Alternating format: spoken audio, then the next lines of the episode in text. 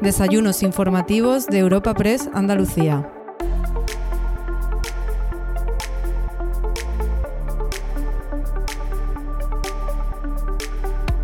Celebramos una nueva cita de los desayunos informativos de Europa Press Andalucía. En esta ocasión te ofrecemos un encuentro informativo organizado por Europa Press con la colaboración de Unicaja Banco.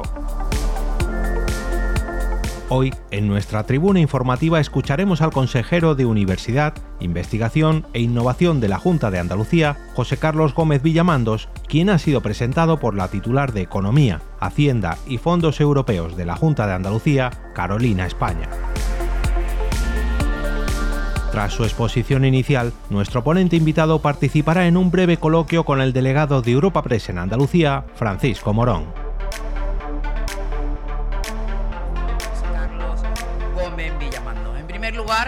Muchísimas gracias a Europa Press, a Unicaja Banco, por permitir este encuentro, un foro del que estoy convencida sacarán ustedes importantes conclusiones. Y antes de nada, saludar a las autoridades que nos acompañan.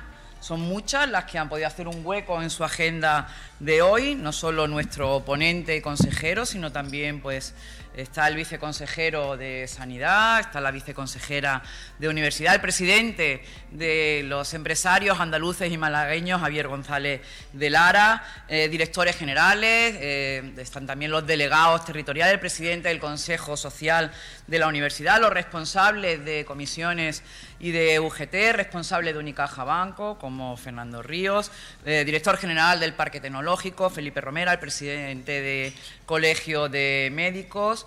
Eh, bueno, en definitiva, muchos amigos y muchísimas gracias por su presencia y por permitirme abrir este turno de palabra en este acto, donde lógicamente el protagonismo corresponde y va a recaer en un consejero de talla, que es cordobés de nacimiento y andaluz por convencimiento y que me acompaña en este camino del Consejo de Gobierno de Andalucía, donde es una de las piezas fundamentales del equipo liderado por nuestro presidente Juanma Moreno. Lo cierto es que hoy tengo el privilegio de presentar a alguien que además de ser eh, compañero en este viaje de entrega, de esfuerzo, de sinsabores, pero también de satisfacciones, no solo, como les decía, es un compañero, sino que también es un verdadero aliado en la tarea que tenemos de impulsar el progreso en Andalucía. Querido José Carlos, bienvenido a Málaga. Es una tierra que ya conoces tú bien, que te recibe de nuevo con los brazos abiertos, sobre todo consciente de la relevancia del papel que tú desempeñas con la cartera que tienes de Universidad de Investigación e Innovación. Tu compromiso, tu dedicación es una inspiración para todos nosotros y por ello el interés que hoy hay aquí en esta sala en escucharte. Catedrático del Departamento de Anatomía y Anatomía Patológica comparada de la Facultad de Veterinaria de la Universidad de Córdoba, José Carlos también es diplomado en alta dirección de universidades. En el año 2014 fue elegido rector de la Universidad de Córdoba, responsabilidad que ocupó hasta mayo del año 2022, compaginando ese cargo desde el 2019 con el de presidente de la Conferencia de Rectores de las Universidades Españolas, para el que fue designado con bastante acierto.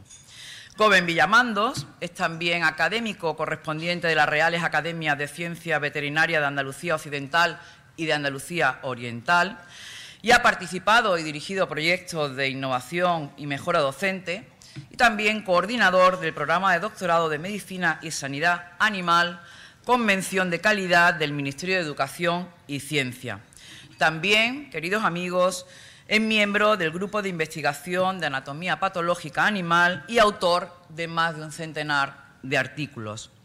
Su conocimiento va en paralelo a su visión de futuro, su capacidad para el trabajo y su facilidad para entenderse y para entender y hacerse entender. Cualidades todas ellas de las que puede presumir aquí en Andalucía.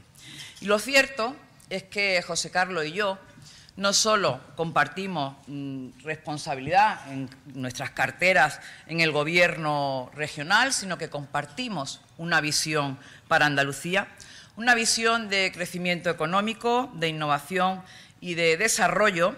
Y yo estoy convencida que nuestra relación de compañerismo y nuestra sintonía es fundamental para llevar a cabo esta visión de futuro de nuestra tierra. José Carlos Gómez Villamandos es un líder, el líder en la educación superior y en la investigación, con una carrera académica y profesional que es un referente en España. Y ejemplo de su prestancia y de su capacidad es la labor que como rector de la Universidad de Córdoba ha realizado de una forma ejemplar y bajo cuyo liderazgo esta institución ha alcanzado niveles excepcionales de excelencia en la investigación y en la enseñanza. Pero, queridos amigos, lo que realmente distingue a José Carlos es su capacidad para unir a la gente, para unir a las personas en torno a unos objetivos comunes. Y por eso yo les decía que nuestra colaboración en proyectos conjuntos entre ambas consejerías es un ejemplo perfecto de cómo cuando se trabaja juntos se alcanzan mejores metas en el impulso al crecimiento económico y a la innovación en Andalucía y también en Málaga. Nuestra relación con la Universidad de Málaga es un ejemplo de esta colaboración. Hemos trabajado codo con codo con esta institución para impulsar proyectos innovadores en el Parque Tecnológico de Andalucía, donde saben ustedes que eh, la investigación y la innovación se unen para buscar un futuro más brillante. Pero no solo José Carlos es líder en la educación y en la innovación, también, queridos amigos, y esto yo creo que lo más importante, es un ser humano excepcional. José Carlos es conocido por su amor a la lectura, su pasión por el senderismo y su profunda conexión con la música. Su carácter afable y su dedicación al trabajo son admirables y contagian a todos los que le rodeamos.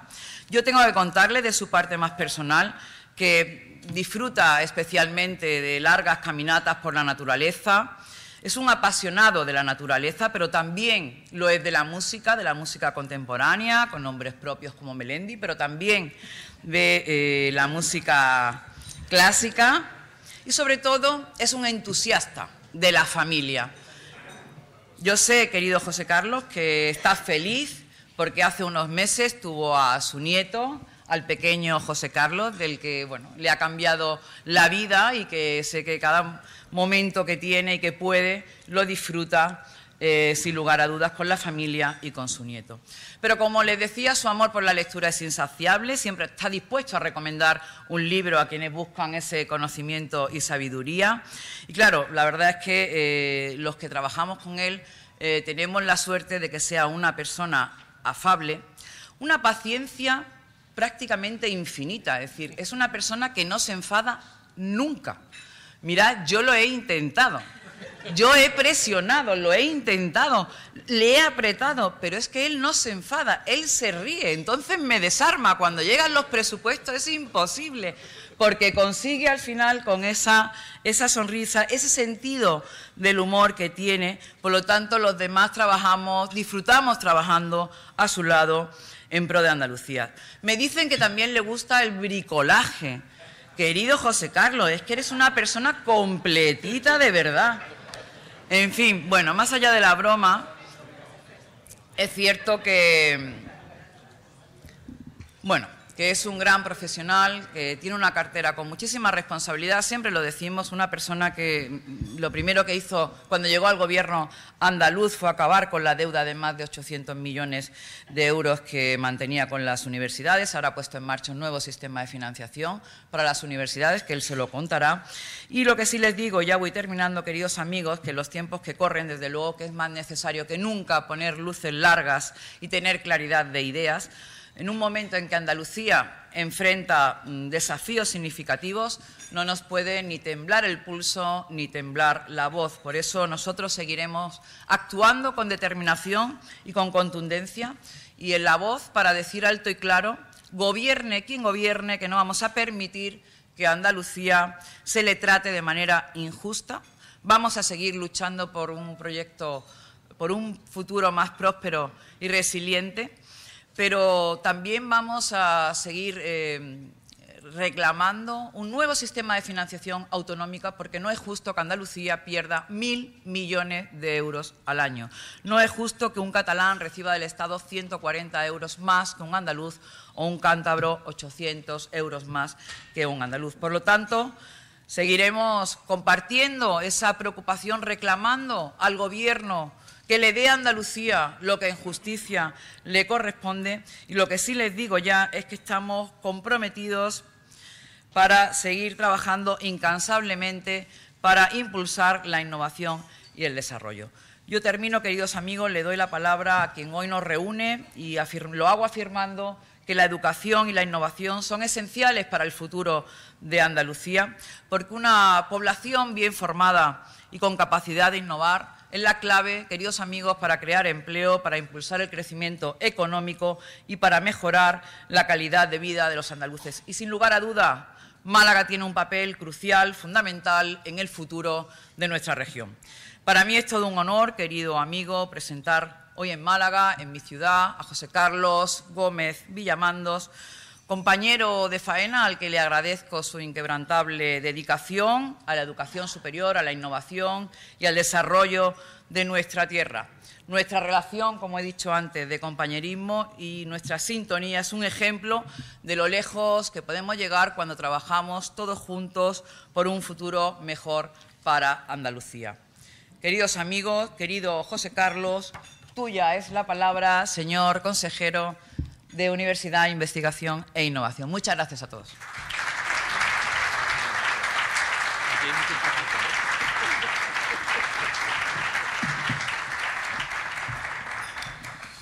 Creo que coincidirán todos conmigo si afirmamos que no es posible resolver eh, y afrontar los problemas actuales, los problemas del presente, con las soluciones del pasado.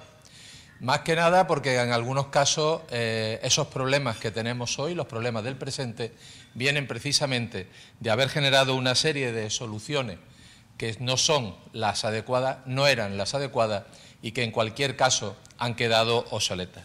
Querida, querida consejera de Economía, Hacienda y Fondo Europeos, querida Carolina, muchísimas gracias por tu cariñosa presentación. Lo de Melendi eh, es que así. Ojo, Melendi, entre nosotros, de la época golfa. El actual, el actual ya no me gusta tanto. Pero sí es verdad que, bueno, Melendi también me gustan otros, ¿eh? eh no voy a decir que me gusta la música clásica porque estaría faltando la verdad. Vaya, me gusta alguna música clásica. Prefiero la música gregoriana, por ejemplo, a lo mejor por eso del Gaudeamus y de todo esto. Pero de verdad, muchísimas gracias, Carolina, por tu cariñosa, por tu cariñosa presentación y además por esa colaboración que hemos venido manteniendo en algo tan importante como es el modelo de financiación desde el primer momento en nuestro equipo. Desde el mes de octubre del año pasado nuestros equipos se pusieron a trabajar codo con codo y gracias a esa colaboración, pues, y, la colaboración evidentemente de los gestores y del resto de agentes, pues hemos podido tener un modelo de financiación adecuado, creemos que adecuado en un tiempo récord. Eh, querida viceconsejera, presidente de la SEA, representante de Unicaja, de Europa Press, representante de Comisión Obrera UGT, eh, querido equipo de la Consejería, que estáis por ahí desperdigados, delegados territoriales, miembros de la, Universidad de Málaga, querido amigo y querida amiga, un auténtico placer estar hoy aquí con vosotros y como decía, querido Frank, que te dejaba para el final y eres aquí mi alter ego, eh, como decía, no podemos seguir manteniendo las mismas soluciones ni los mismos planteamientos que se han mantenido durante muchos años. Somos un gobierno, formamos tanto la consejera la consejera como yo, como el resto de miembros del equipo de gobierno, formamos parte de un gobierno liberal y de un gobierno reformista, un gobierno que ha venido y que viene y con la vocación, desde luego, de reformar Andalucía, de hacer Andalucía una tierra de oportunidades, una tierra de inversión y una tierra donde las personas puedan desarrollar su proyecto personal y su proyecto eh, profesional sin ningún tipo de problema. Eh, y hacerlo, eso desde luego dentro del espíritu que marcó la transición, que marcó nuestra Constitución, la elaboración de nuestra Constitución y que se basa en algo fundamental, que en los últimos tiempos parece que se ha olvidado, que es el diálogo y la búsqueda del consenso. ese diálogo y esa búsqueda de consenso que nos han permitido desarrollarnos a lo largo de todos estos años y que han hecho de Andalucía y que han hecho de España pues un país diferente y que tenemos desde luego que seguir trabajando en esa línea. Ese es el espíritu del gobierno que lidera Juanma Moreno, un gobierno liberal y reformista y un gobierno en el cual pues se están buscando las soluciones para que nuestra tierra mejore y que mejore de una forma considerable y de una forma rápida. Fíjense, ahí hay un dato importante en lo que me atañe y que como universitario tengo que agradecer enormemente al presidente, eh, más allá de que haya confiado, que evidentemente se lo agradezco, que haya confiado esa cartera en mi persona y en el equipo, ¿no? La creación de una Consejería de Universidad, Investigación e Innovación. Eh, donde ha puesto a la universidad en el primer lugar. Hemos tenido consejerías donde el nombre de la universidad se perdía en, largo, largos nombres o donde ni siquiera aparecía y se hablaba del conocimiento. Por primera vez hay una consejería donde es Universidad, Investigación e Innovación que es lo mismo que decir una consejería de la economía del conocimiento, sobre todo si a esa consejería se le añade un elemento importante como es el emprendimiento. Creo que de esta forma se cierra ese círculo virtuoso eh, que es donde la universidad genera conocimiento, ese conocimiento transformado en investigación tiene que ayudarnos, evidentemente, a la innovación y al que el sector productivo, pues de luego, mejore su capacidad y, aumente su, rentabilidad y donde esa innovación del sector productivo va a revertir de una forma importante a través del emprendimiento, pero también directamente en la universidad y de esa forma retroalimentarse continuamente. Es un círculo virtuoso. Eh, que tenemos que potenciar entre todos y es un círculo virtuoso al que tenemos que, desde luego, darle unas herramientas de juego adecuadas para que pueda actuar en el siglo XXI, en el año 2023. Tenemos normas que vienen de muy antiguo. Y por eso eh, hemos abordado durante este primer año de, de legislatura una serie de cambios trascendentes y que no quiero que vean como hechos aislados, sino que forman parte de una estrategia para hacer de Andalucía una tierra de innovación, una tierra atractiva para las inversiones, junto con otras medidas que se tienen, se toman por parte de otras consejerías, como es Economía, la Consejería de Economía y Hacienda, con todo el tema de reducciones fiscales y otras muchas medidas que se están tomando, con el objeto, como les digo, de que nuestra tierra sea mucho más atractiva. Cambios normativos, cambios en las convocatorias, convocatorias que venían siendo en las distintas ayudas que venían siendo reiterativas, y también, como no, cambios en los modelos de, eh, financiación. Miren, eh, en el año tenemos una ley de la ciencia ahora mismo en Andalucía que se, promulga, que se, publica en el año 2007. En el año 2011 el Estado hace una nueva ley de, la ciencia. Pues bien, desde el año 2007 hasta hoy ha llovido mucho y Andalucía no ha abordado un cambio legislativo para ser una nueva ley de la ciencia, de la eh, innovación y de la tecnología acorde con los tiempos. Es algo en lo que ya estamos trabajando.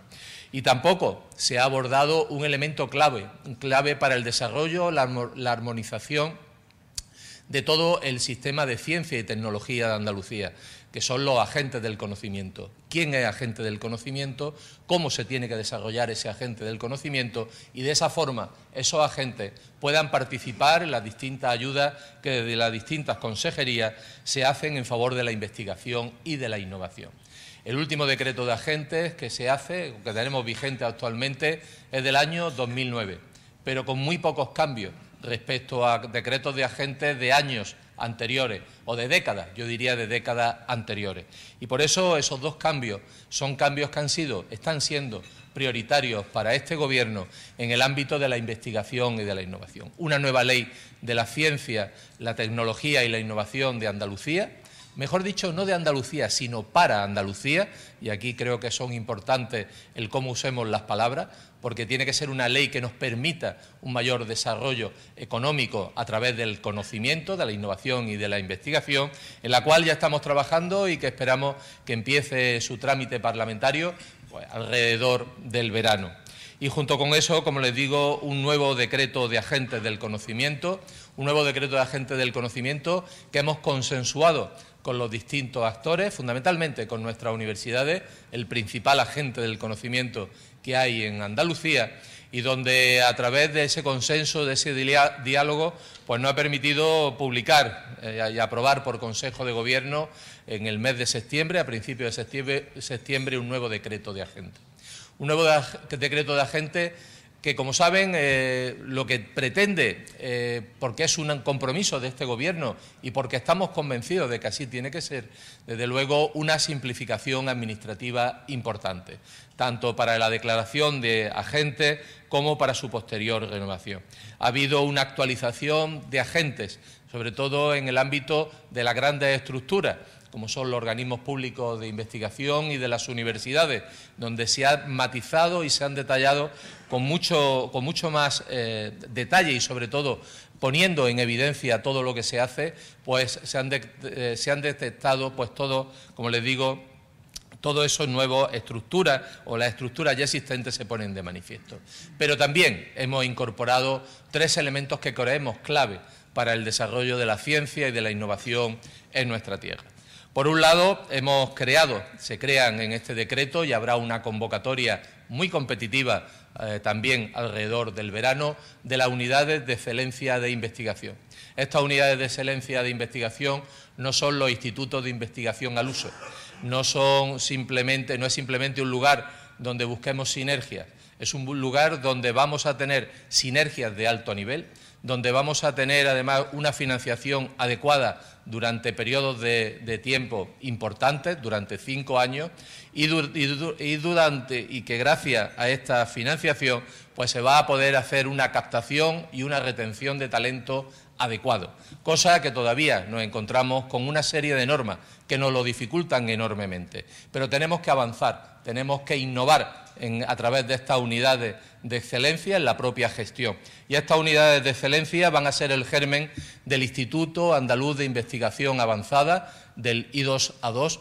Eh, parece que son nombres de la Guerra de la Galaxia a veces, pero este instituto eh, lo vamos a diseñar. Luego les comentaré con más detalle eh, sobre él. También se incorporan los centros de innovación digital que colaboran de una forma importante a la actualización de nuestras empresas. Y una, y una herramienta que consideramos fundamental, fundamental para el desarrollo de nuestra tierra, de la investigación y de la innovación.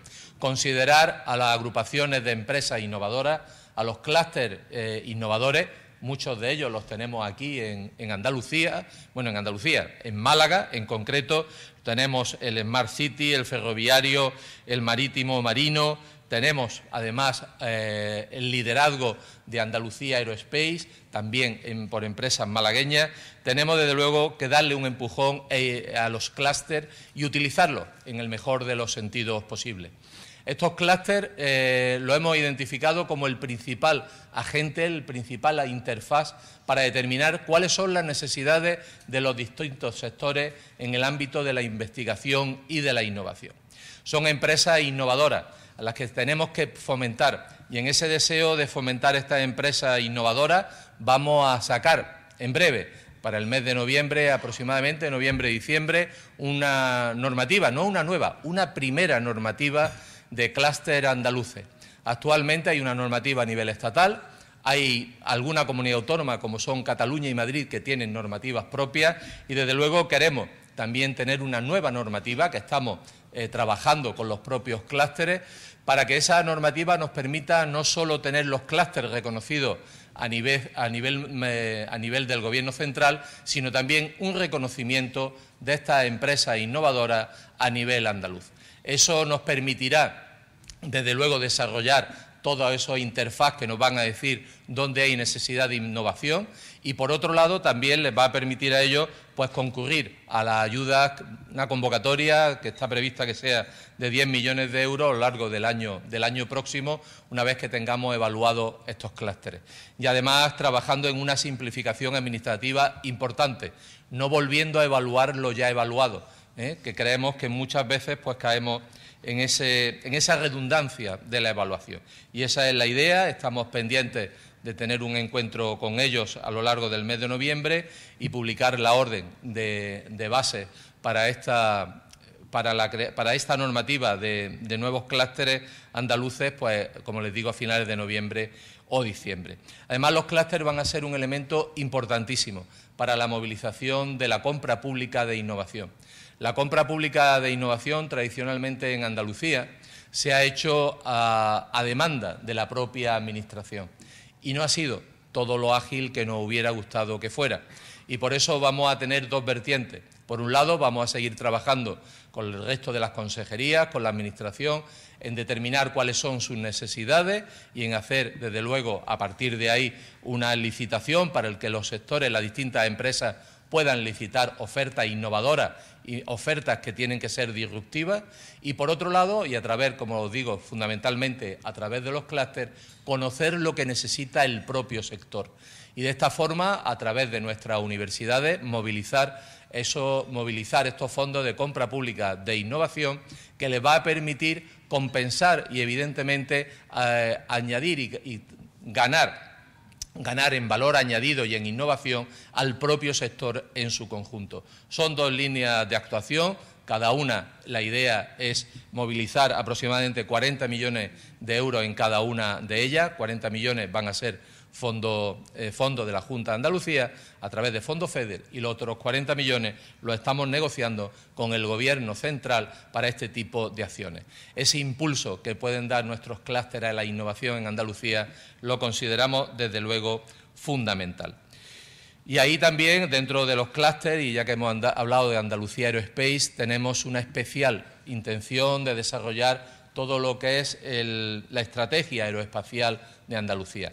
Esa estrategia aeroespacial de Andalucía la coordina esta consejería junto con la Consejería de Industria y a lo largo de esta legislatura el compromiso es una movilización también con TRADE de 140 millones de euros. Algunos de ellos ya están comprometidos y desde luego ese sector aeroespacial vamos a darle un impulso importantísimo puesto que es puesto de trabajo de alto valor añadido, puestos eh, muy cualificados y que al igual y que además tiene una derivada en todo lo que es la industria, industria 4.0, industria de la logística, eh, todo lo que está relacionado también con la innovación, en definitiva. Y no podemos hablar de innovación ni, ni hablar de clúster sin hablar de los parques científicos tecnológicos, sobre todo estando aquí mi amigo Felipe Romera. Enhorabuena, Felipe, por esa magnífica labor que has venido desarrollando en el Málaga Texpar. Eh, en este 30 aniversario los indicadores son los que son en Málaga, unos números espectaculares, unos números históricos por su crecimiento y desde luego nadie eh, puede poner en duda el importantísimo papel que Málaga Tespar ha, servido para desarrollar todo lo que es la innovación en la provincia de Málaga y en Andalucía. Es un ejemplo a seguir para todos nuestros parques científicos tecnológicos, igual que el Parque de la Cartuja. Son dos ejemplos de un bien hacer, pero tenemos otros parques a los que les tenemos que dar un empujón. Y queremos trabajar en un plan de gobernanza de los parques. Los que tienen ya alguna edad se acordarán de la red de espacios tecnológicos de Andalucía, de RETA. Eh, esos grandes proyectos o esas buenas ideas, mejor dicho, buenas ideas muy mal desarrolladas y que no dieron lugar absolutamente a nada, tan a nada que, que desaparecieron en poco tiempo.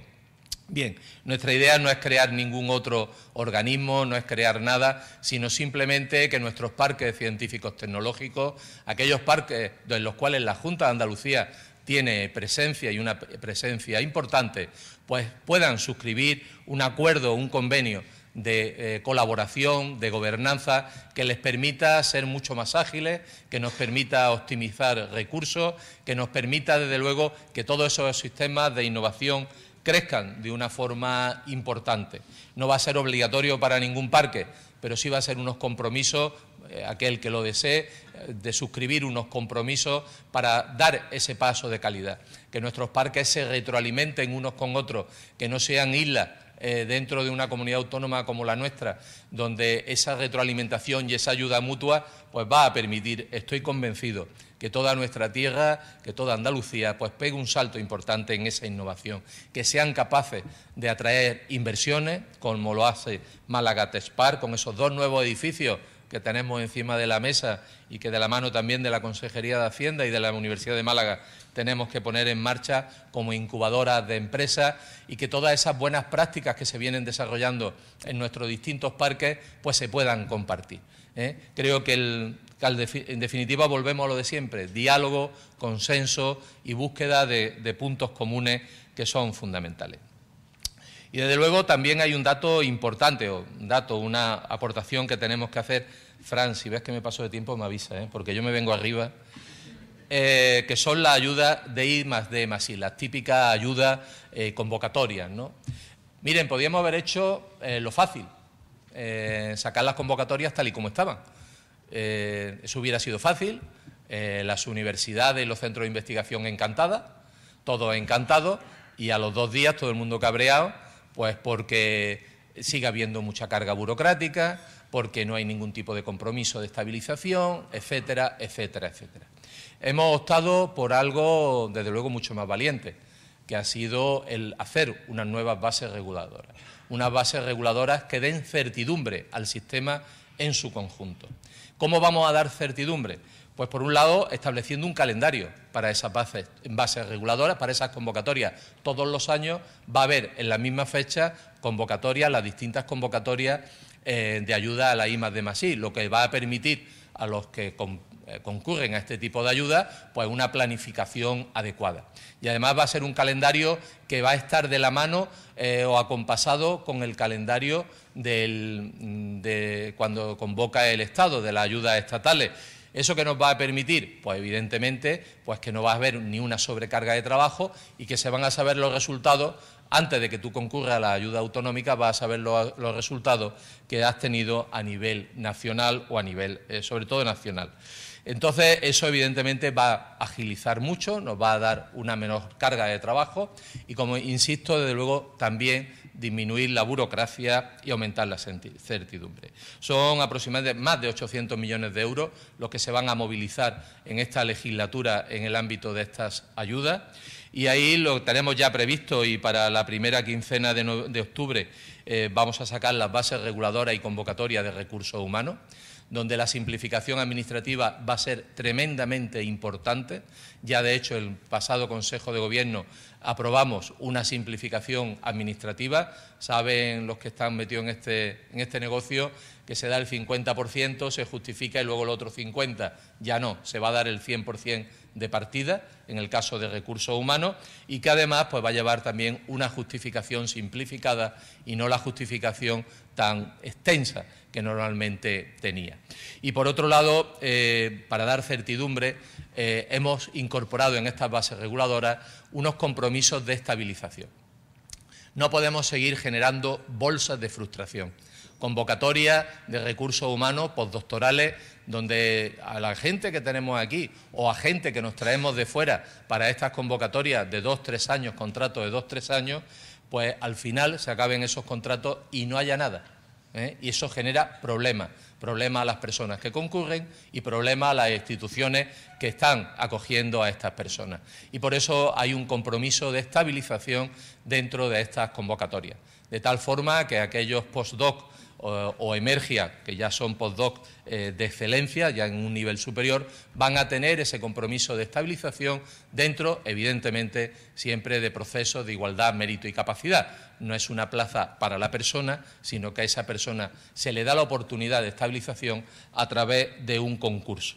En el ámbito de los proyectos de investigación también estamos trabajando en la simplificación administrativa. Ahí hay normativa estatal y europea que nos dificulta todo lo que quisiéramos, pero os puedo asegurar que estamos trabajando a tope y la idea es que a finales de noviembre podamos sacar estas convocatorias de proyectos de investigación y entremos de esa forma en ese calendario que os digo anual a lo largo de toda la legislatura. Y hay otro gran dato importante desde luego que son las infraestructuras científicas.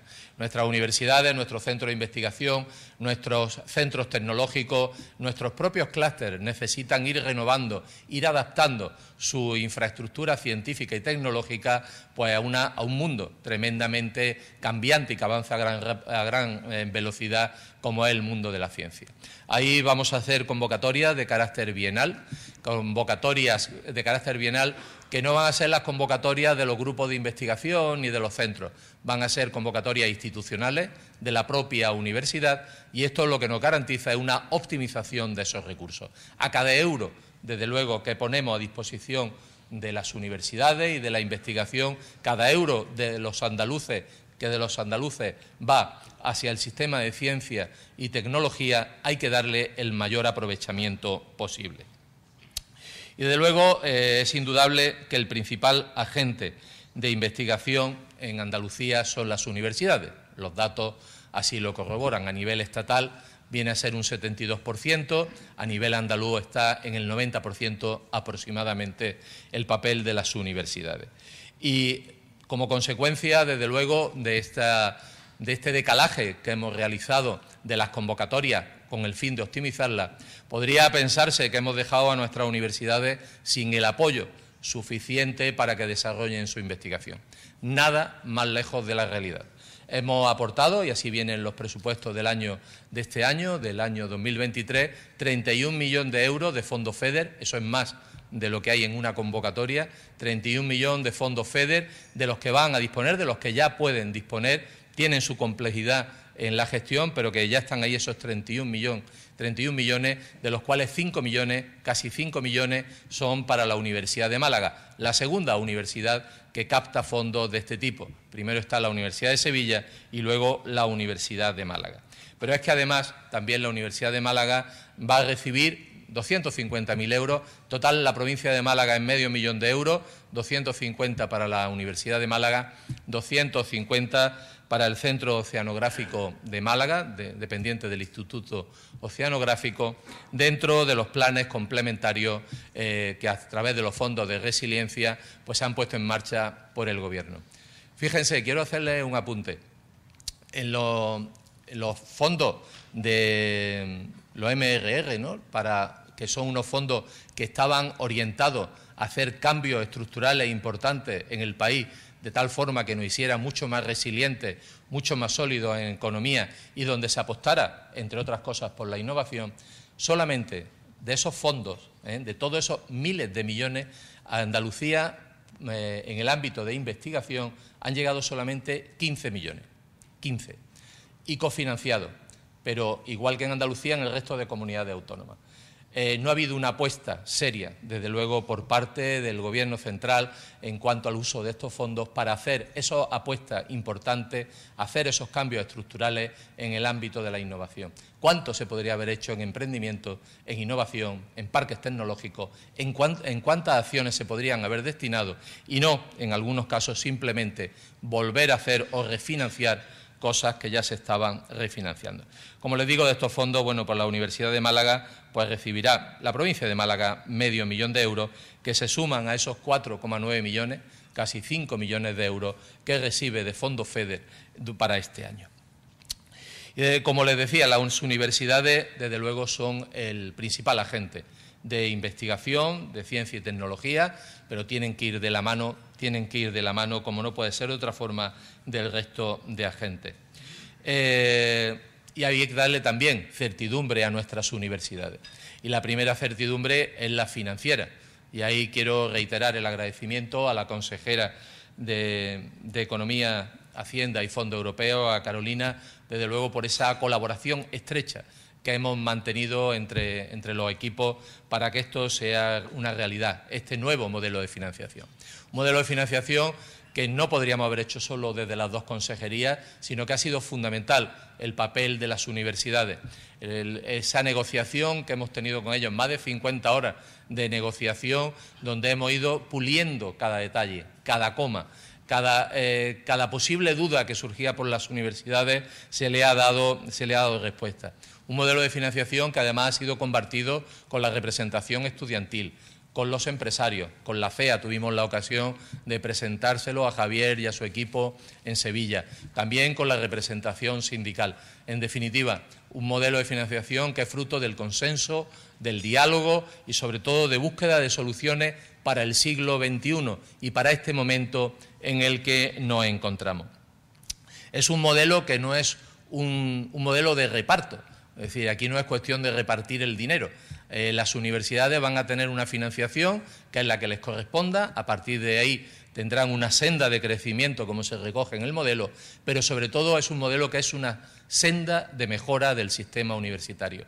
Es un modelo que se basa fundamentalmente en contratos programa entre la Junta de Andalucía y las universidades. Saber aquello en lo que podemos mejorar es fundamental y una vez que lo sepamos, orientar toda nuestra actividad a esa mejora, a la docencia, a la investigación, a la transferencia, a la internacionalización, a la inclusión y que nuestras universidades sean esas universidades con alma, esas universidades inclusivas.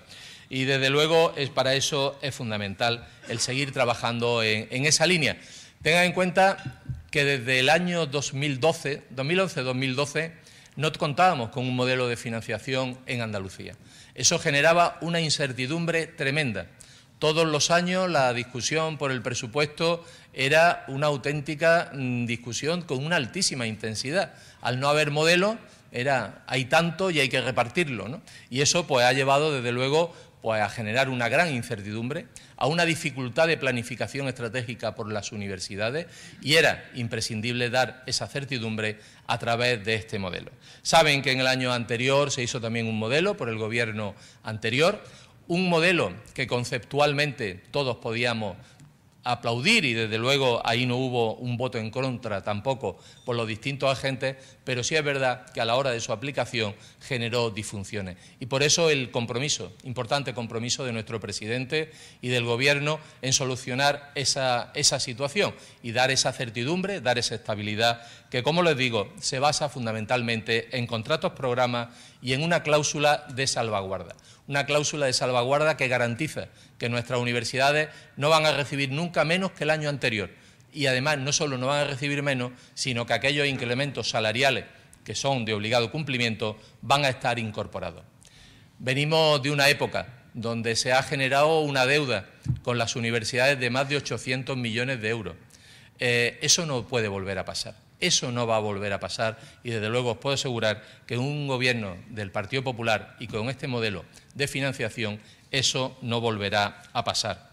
Es un modelo de financiación que además ya se nos ha solicitado por parte de alguna conferencia de rectores de otra comunidad autónoma, nos han solicitado que no solamente que le demos el texto, sino que le demos las claves de esa negociación que hemos tenido porque su idea es planteárselo a su gobierno diciendo, este es el modelo que queremos.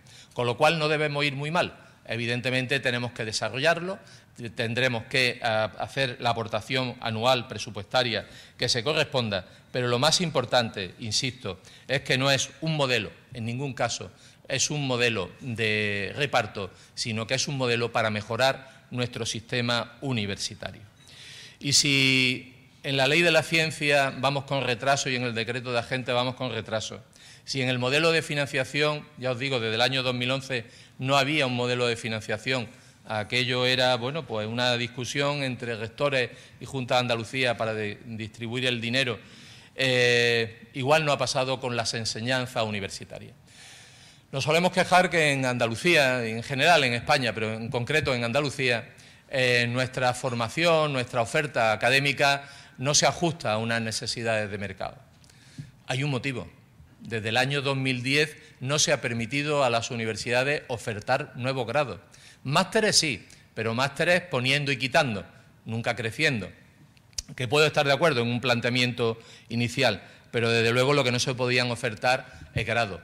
Y desde el año 2010 a hoy, como ustedes comprenderán, la situación económica, la situación política, las necesidades del sector productivo han cambiado enormemente y no se podía hacer.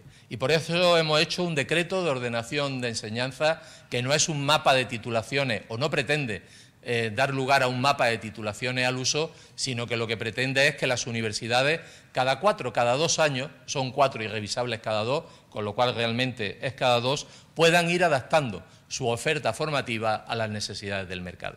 No consiste en que todas nuestras universidades tengan lo mismo que tiene la de al lado. Consiste en que sean capaces, según su, capacidad, según sus necesidades de su entorno más próximo y no tan próximo, dar respuesta a esas necesidades. Y a lo mejor no es cuestión, en algunos casos, de aumentar el número de titulaciones, sino que es cuestión de aumentar plazas en titulaciones que ya tenemos, como es el caso en el ámbito de la informática, en el ámbito, en el ámbito de las telecomunicaciones en general o de la ingeniería en general. Somos la comunidad autónoma que tenemos una menor oferta de ingeniería en relación al, al total de oferta que se hace. Eso no puede ser. Si tenemos una mayor oferta en ingeniería, tendremos mm, una, capacidad, una mayor capacidad de avanzar a la solución de problemas y, desde luego, también de resolver ese emprendimiento, ese emprendimiento tecnológico. Y para eso tenemos que hacerlo también de la mano, porque no puede ser que ofertemos más plazas si antes no hemos hecho un cambio cultural en la, etapa preuniversitaria, donde la ingeniería a día de hoy no se ve como una salida prioritaria, cuando realmente es la que tiene una mayor empleabilidad y unos mayores sueldos, pero sin embargo, por cuestiones sociales, culturales y educativas, nuestros jóvenes en la etapa, en la etapa preuniversitaria no lo tienen de forma general como una, eh, como una prioridad, como la primera titulación que quieren hacer. Eso tenemos que hacerlo entre todos y estamos trabajando con eh, la Consejería de Desarrollo Educativo para que se produzcan esta serie de cambios. Y desde luego algo importante, junto con ese cambio en nuestras universidades, en su capacidad de ofertar, que sea una oferta dinámica, actualizada, competitiva eh, a nivel nacional y a nivel internacional, donde se colabore entre las universidades y no haya una competencia innecesaria. Desde luego también tenemos que fomentar la internacionalización. Y para fomentar la internacionalización estamos trabajando en una única marca, de marca eh, la marca de Universidades Públicas Andaluzas. Si unimos el buen nombre de nuestras universidades de forma independiente con el buen nombre de Andalucía, estamos convencidos de que será un referente esta marca de Universidades Públicas Andalucía, un referente internacional de primer, de primer nivel. Y si unimos investigación, innovación y universidad, eh, al final nos sale ese emprendimiento, ese emprendimiento disruptivo, ese emprendimiento tecnológico. Tenemos que actualizar también nuestras políticas de emprendimiento. Ahora mismo las políticas que están diseñadas o que estaban diseñadas en el pasado eran unas políticas de un emprendimiento muy tradicional y tenemos que ir a ese emprendimiento innovador, a ese emprendimiento basado en el conocimiento, donde nuestras universidades tienen que ser un elemento claro y ahí lo estamos trabajando con la Dirección General de Emprendimiento y Andalucía Emprende, haciendo una estrategia completamente diferente. Y como les decía, y ya para finalizar, quiero hablarles del Instituto Andaluz de Investigación Avanzada, del I2 A2. Eh, el germen de ese instituto en un principio van a ser esas unidades de excelencia que les comentaba al principio. Pero en definitiva lo que buscamos con todo ello, con este instituto, que así lo plasmaremos en la ley y que trabajaremos, estamos trabajando desde ya en cómo se puede diseñar, es un instituto que tenga la capacidad de ser tremendamente dinámico y ágil en todo lo que es la tramitación y la burocracia un instituto en el que los temas salariales no sean un problema, como lo vienen siendo a la hora de la captación y de la retención del talento. Es crear un instituto eh, a nivel andaluz que sea el entorno propicio para avanzar de una forma decidida en la búsqueda de soluciones innovadoras a los distintos retos que tiene nuestra sociedad.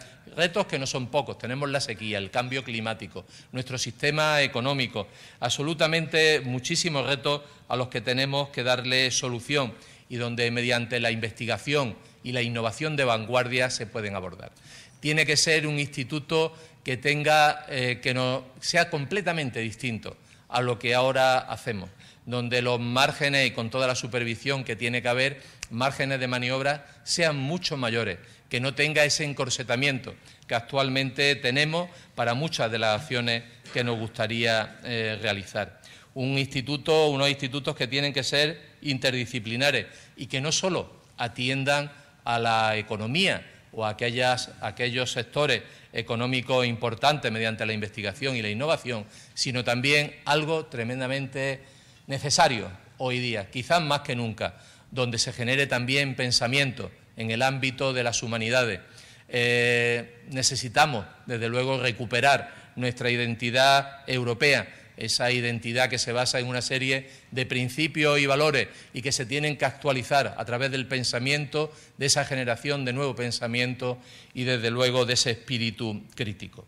Y con eso podremos tener más inversiones, si lo hacemos bien, tendremos más inversiones, tendremos empleo de calidad y desde luego daremos respuesta a lo que Andalucía necesita. Les decía al principio que las soluciones del pasado eh, ya no nos sirven, que el modelo del pasado no nos sirve y que en algunos casos eh, puede haber sido, puede haber sido el origen de los problemas que tenemos actualmente. Por eso creo que es obligación de todo, pero sobre todo convencimiento de este Gobierno, de cada uno de sus integrantes, liderado por nuestro presidente Juanma Moreno, que tenemos que ser protagonistas, todos tenemos que ser protagonistas de una Andalucía diferente. Tenemos que ser protagonistas y entre todos crear esa Andalucía de las oportunidades, de la innovación, de la investigación, de esa economía del conocimiento. Seamos entre todos protagonistas de esa Andalucía diferente con la que todos soñamos. Muchísimas gracias.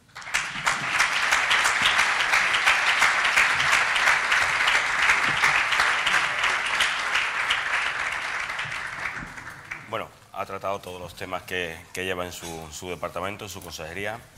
Ha, hablado de la financiación de las universidades, de, esa, de, de ese acuerdo que se ha producido con los rectores. El propio presidente de la Junta anunció una cantidad adicional de unos 14 millones aproximadamente de euros para, sostener el acuerdo y desde los rectores dicen que haría falta otros 7,3 para cumplir todo aquello que se estipula en, en este acuerdo. ¿Dónde va a quedar la cifra? Bueno, eh, vamos a ver. ahora mismo estamos precisamente. los 14 millones no son para, para el establecer o llegar a acuerdo. Han sido 14 millones que hemos inyectado, que vamos a inyectar en el sistema eh, para dar desarrollo al modelo, no para llegar al acuerdo, sino para desarrollar el modelo a través ya de los planes estratégicos que se van a desarrollar. Los planes estratégicos son planes de sistema, no son planes de cada universidad, sino son planes del sistema universitario y que ya estamos trabajando en ello. Y en cuanto a ese 0,5% de subida salarial, bueno, lo hemos dicho, los rectores suelen ser bastante pidones. Yo he sido rector y, he pedido, he pedido, no he sido de los que más he pedido, ¿eh? porque creo que hay cosas más importantes eh, que solamente solicitar dinero, sino hacer buena política universitaria. Pues como decía, esos 0,5 millones están garantizados en la cláusula de salvaguarda que antes comentaba, donde todos los incrementos salariales que pone la Administración del Estado, pues evidentemente tenemos, o autonómica, tenemos que cubrirlo. Pero junto con eso también tenemos que analizar cuál es la situación pues, de remanentes de ese dinero no afectado que tienen las universidades, que no han podido ejecutar a lo largo del año, porque lo que no podemos es eh, refinanciar continuamente eh, algunas acciones. Entonces, mm, tanto una cosa, los 14 millones para empezar el desarrollo de los planes estratégicos, como desde luego la salvaguarda en, las subidas salariales está garantizada. En este nuevo modelo también se establece que, el objetivo es alcanzar que un 30% sea de suficiencia financiera por parte de la universidad. Usted lo ha dicho, ha sido rector. ¿Cree que es cumplible ese objetivo que se puede llegar a...? Yo creo que ahora mismo es, es cumplible. Nuestras universidades no hemos... Hemos hecho un planteamiento de que no podemos cambiar las universidades ni ninguna administración, ni nada de un día para otro. Hay que dar un tiempo para que las situaciones cambien, para que las situaciones mejoren. No hemos marcado un objetivo de cinco años con una serie de indicadores y una serie de criterios y desde luego ese 30% es, posible llegar a él. Para ello, evidentemente, las universidades, y ahí están los contratos programas, tendrán que cambiar algunas de las medidas en el ámbito de la transferencia, de la innovación, de la colaboración con el sector productivo y con la sociedad. Pero eso es de lo que se trata. Yo creo que es fácilmente asumible, es fácilmente alcanzable por parte de nuestras universidades llegar a ese porcentaje. Algunas de ellas, de hecho, algunas de nuestras universidades están cerca ya de ese 30%. ¿Cree que con esto se puede llegar al fin de ese problema permanente de financiación o de falta de recursos para las universidades? Bueno, hay un mantra de que hay falta de financiación, que estamos las universidades están infrafinanciadas. Evidentemente, todos queremos más financiación para universidad, para educación. Aquí tenemos al viceconsejero de Sanidad que evidentemente también va a querer más para sanidad. Eh, la tarta es la que es, la cantidad de dinero es la que es. Nos gustaría tener más, ojalá el Gobierno central nos diera lo que nos merecemos en cuanto a financiación, esos más de mil millones anuales que no llegan y que no se dejan de, solicitar.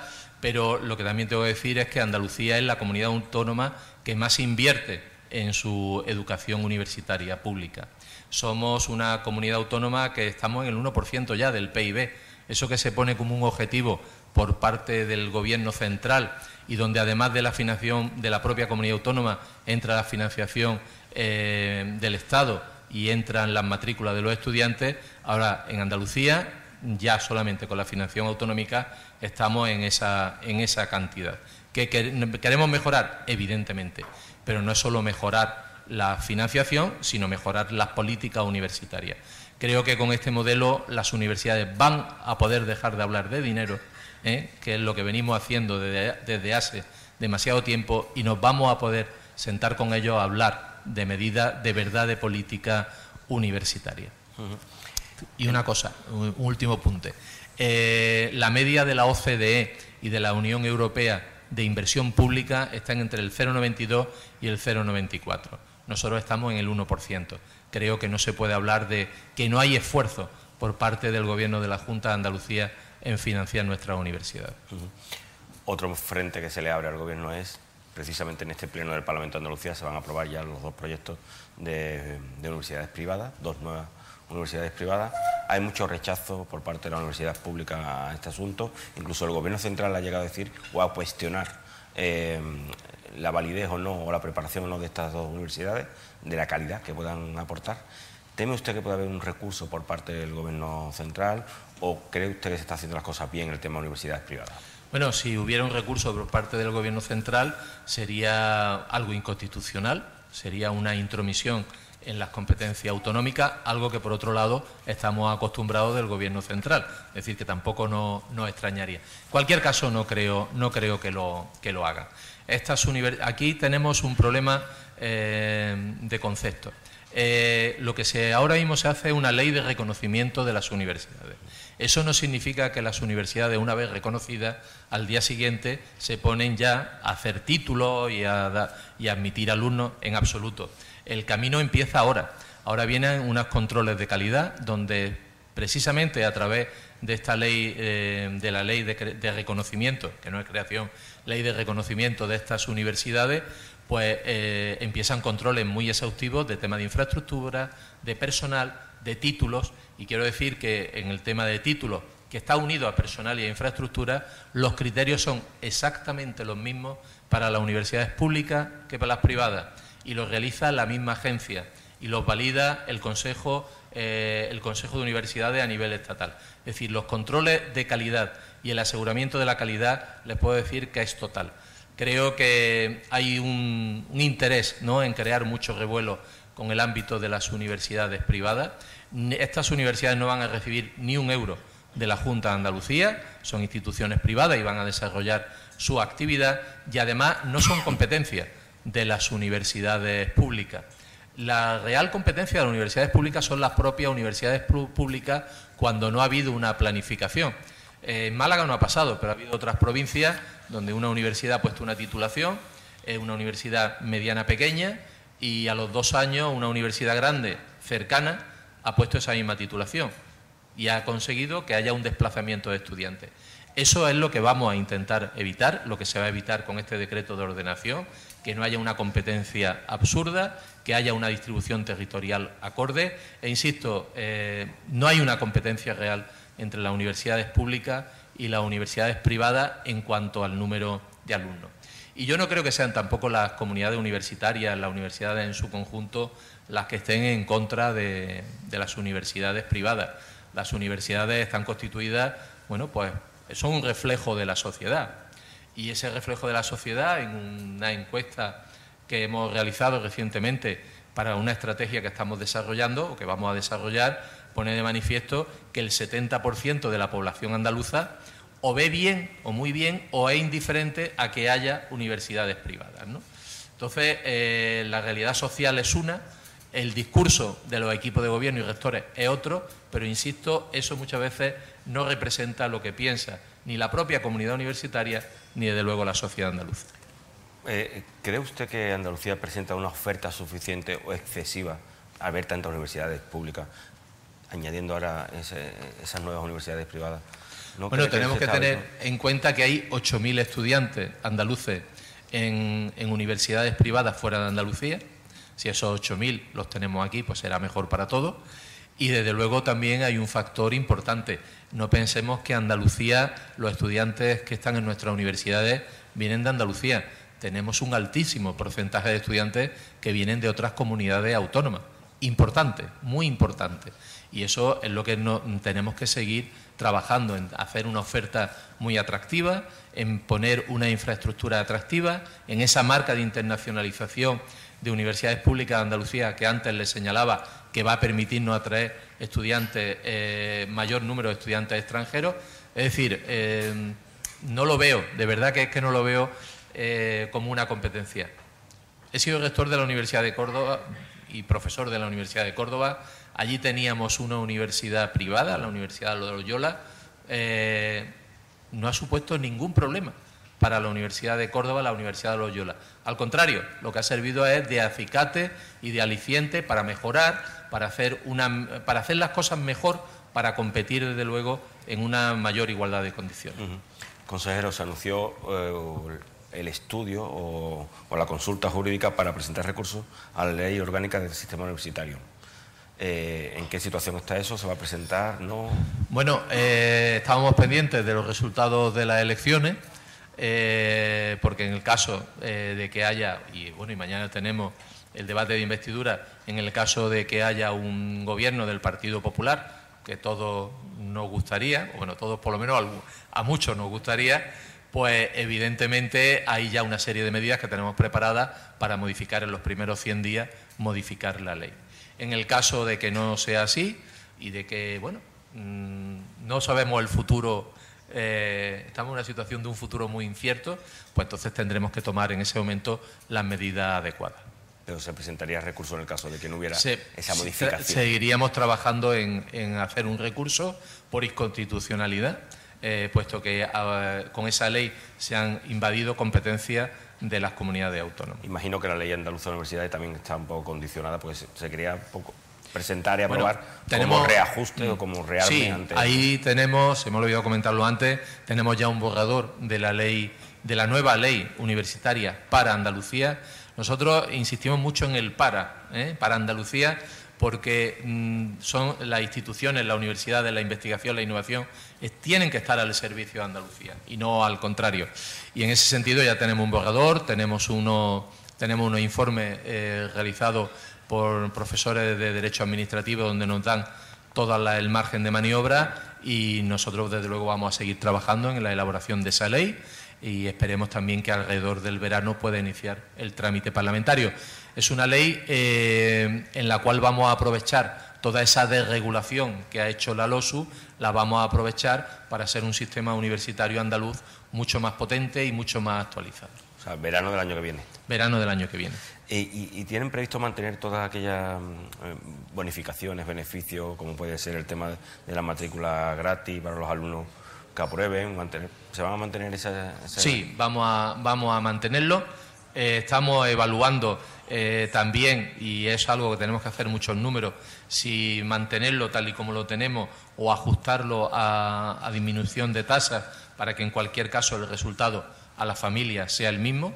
Ahora mismo son 47 millones de euros que las familias tienen en el bolsillo y que pueden gastar y que pueden mover por Andalucía o por donde consideren de una forma diferente. ¿no? Entonces, eso se va a seguir manteniendo, porque, pero sobre todo lo que más que venimos de esa situación, eh, lo que queremos es hacer de dar las oportunidades. ¿no? no podemos estar hablando de tierra de oportunidades y de inversión si luego internamente tampoco generamos oportunidades desde las universidades.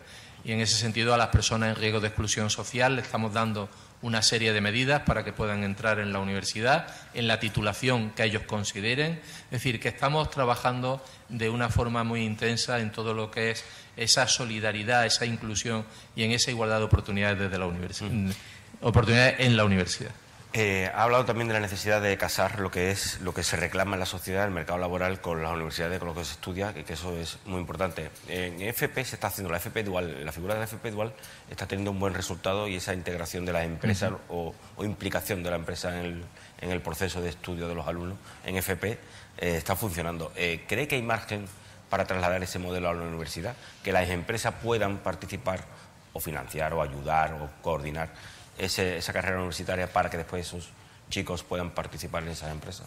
Totalmente, ahí tenemos muchísimo margen de, maniobra, muchísimo margen de mejora. Ahora mismo ya hay un máster dual en Andalucía, es un máster propio. Eh, hay varios másteres duales oficiales que se van a poner ya en marcha este año y de luego en este decreto de ordenación de enseñanza se anima a las universidades a que trabajen en el ámbito de la enseñanza dual, en grado y en máster y dependiendo de las titulaciones, porque creo que creemos, estamos convencidos de que son una oportunidad de empleabilidad, de formación y de formación de nuestros estudiantes. Y en eso tenemos que seguir trabajando y de una forma muy intensa. Hemos visto cómo este año se ha adelantado la fecha de la selectividad para que coordine o para que coincida con otras comunidades autónomas.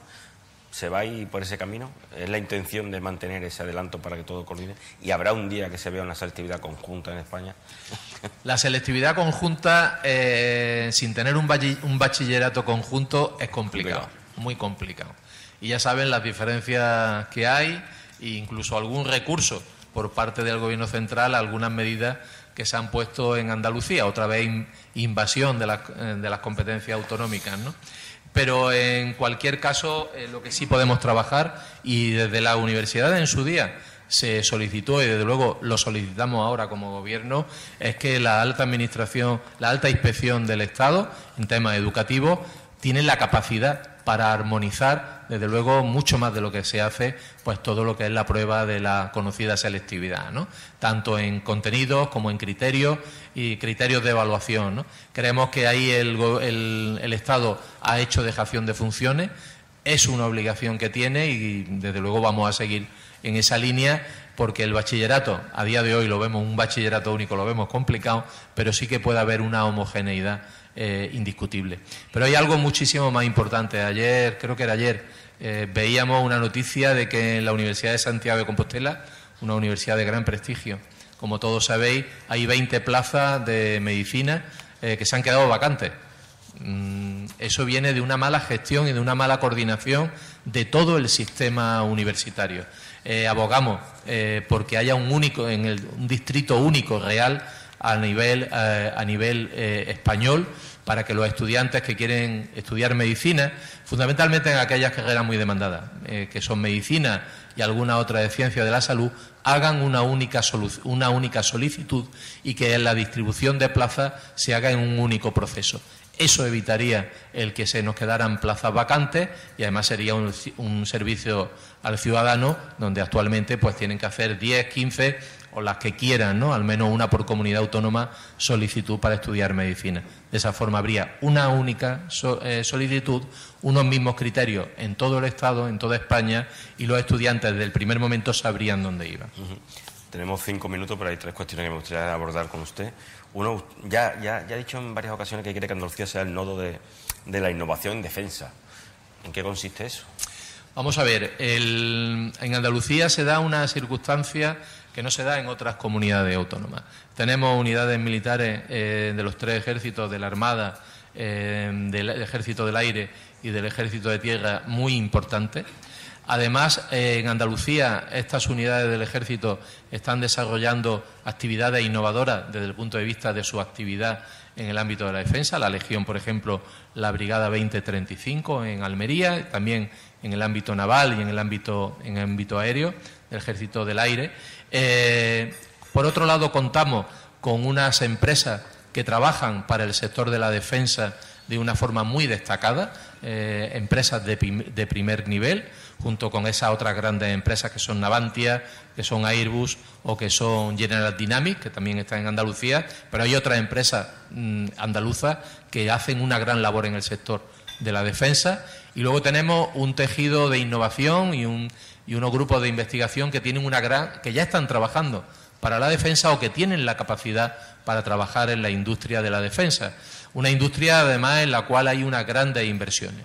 Pues si cogemos todo eso, podemos hacer de Andalucía una tierra atractiva para la inversión en el ámbito de la defensa, para que todos esos estudiantes que terminan la carrera, nuestra carrera y que se están yendo ahora a Madrid, a Barcelona o a, o a otros países para trabajar precisamente en defensa se queden aquí, generando a través del emprendimiento empresas auxiliares y empresas también tractoras en el ámbito de la defensa. Que Andalucía, igual que se ve eh, como un punto de referencia para determinados sectores productivos, también se vea en el ámbito de la defensa y la seguridad. Tengo que preguntarle también por la Fundación Andalucía Emprende, el conflicto laboral que hay, está ahí, una vez que se sacó de pues está en una situación en un limbo y en el que no se sabe exactamente ni cómo va a concluir, qué futuro tiene y sobre todo la estabilidad de sus trabajadores. Me alegro que me haga esa pregunta. Eh, vamos a ver, eh, nunca entró en Trade, es decir, no salió de Trade, eh, no llegó a entrar en Trade. Bueno, bueno, pero estaba en el proyecto, estaba en el proyecto, te entiendo. Vamos a ver, el Andalucía Emprende, igual que con Rete y con otras cosas, son grandes ideas que nunca se han terminado de desarrollar adecuadamente. Eh, no ha habido una, en la legislatura anterior, la anterior consejera responsable, Rocío Blanco, eh, consejera de Andalucía Emprende, comenzó una serie de cambios estructurales importantes. La pandemia nos paró muchas cosas a todos y ahora mismo estamos en una fase en la cual estamos redirigiendo totalmente la estrategia. Estamos pensando cómo reorganizar la funcionalidad de Andalucía emprende sin que pierda, evidentemente, ningún tipo de, sus funciones, sino llevarlo a un emprendimiento, como antes dicho, tecnológico, disruptivo, mucho más centrado en ese, en generar empleo de empleo de calidad y con un producto de, con valor añadido. Y, eh, luego tenemos un problema. Estamos trabajando con la representación sindical en buscar soluciones a esa situación eh, que se está produciendo, que se ha producido desde el año 2009, esto no es de ahora, ¿eh? desde el año 2009, que se podría haber solucionado en aquel momento y que ahora por las leyes fiscales y las reglas fiscales es más complicado, pero que estamos trabajando eh, para buscar una solución a esa, situación laboral que es muy compleja y que desde luego y que de luego estamos comprometidos en, dar esa, esa solución. Estamos trabajando en, que Andalucía Emprende sea un medio propio de la Junta de Andalucía, lo cual nos va a permitir también desplegar una serie de soluciones que espero dentro de unos meses podamos, podamos concretarla con la representación sindical. ¿Y en el tema de mantenimiento de empleos? Eh, sí, sí, totalmente. Es decir, aquí no estamos en ningún momento en hacer un ERE ni en hacer sino simple, estamos en la idea de que el personal que hay, que es personal muy comprometido, de altamente cualificado, pues que tenga una orientación y que le saquemos el mayor partido ¿no? a estas instalaciones. Es, eh, Andalucía Emprende está vertebrando todo nuestro territorio. El de, todo el emprendimiento rural mm, se puede desarrollar con una visión moderna, no lo que actualmente o lo que se ha venido haciendo. Es decir, que lo que tenemos es una herramienta que tenemos que sacarle el mayor partido posible. Y para terminar, eh, la Agencia Espacial Española, nueve meses, ocho o nueve meses ya desde entonces, ¿está satisfecho con, lo que se está haciendo, con, ¿no? con los tiempos, con la estructura que se está tomando? ¿O tiene la sensación de que se designó la sede y...? Se ha designado la sede. Ahí tengo que decir que desde la Junta de Andalucía hemos participado muy activamente en esa candidatura tanto la Consejería de Industria como la Consejería de Universidad, con el objeto de darle todo la fortaleza que se necesita. Eh, nos gustaría que fuese mucho más rápido. Nos gustaría que estuviera ya aquí, pues estuviera el personal de la sede, porque el momento en que arranque la sede es cuando se va a ver esa capacidad atractora que, tiene, que tiene esta agencia para Andalucía. Eh, ahora mismo, mm, claro, es lo que pasa cuando se improvisa al final de una, como ha pasado con la legislatura, en este, en este caso de la agencia, no solo la espacial, también tenemos la agencia de, la, de inteligencia artificial. Eh, y entonces, bueno, pues ahora se encuentran con problemas de personal, de que no pueden dotar de personal a, a esta agencia, puesto que hay personal civil, hay personal militar, y mover al personal civil es complejo. ¿eh? como bien saben los representantes sindicales. Y eso pues está llevando, pues nos está llevando un poquito a una situación un poco de, frustración. ¿no? Esperemos también que una vez ya que tengamos gobierno, pues todo esto se agilice y la agencia pues dé lugar, dé respuesta a lo que todos esperamos. Pues nada, consejero, muchísimas gracias. Muchísimas gracias a vosotros. Un placer, Fran.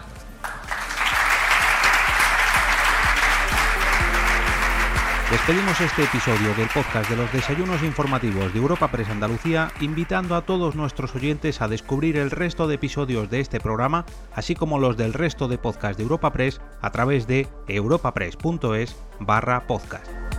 Recuerda que todos ellos están disponibles en las principales plataformas de podcasting.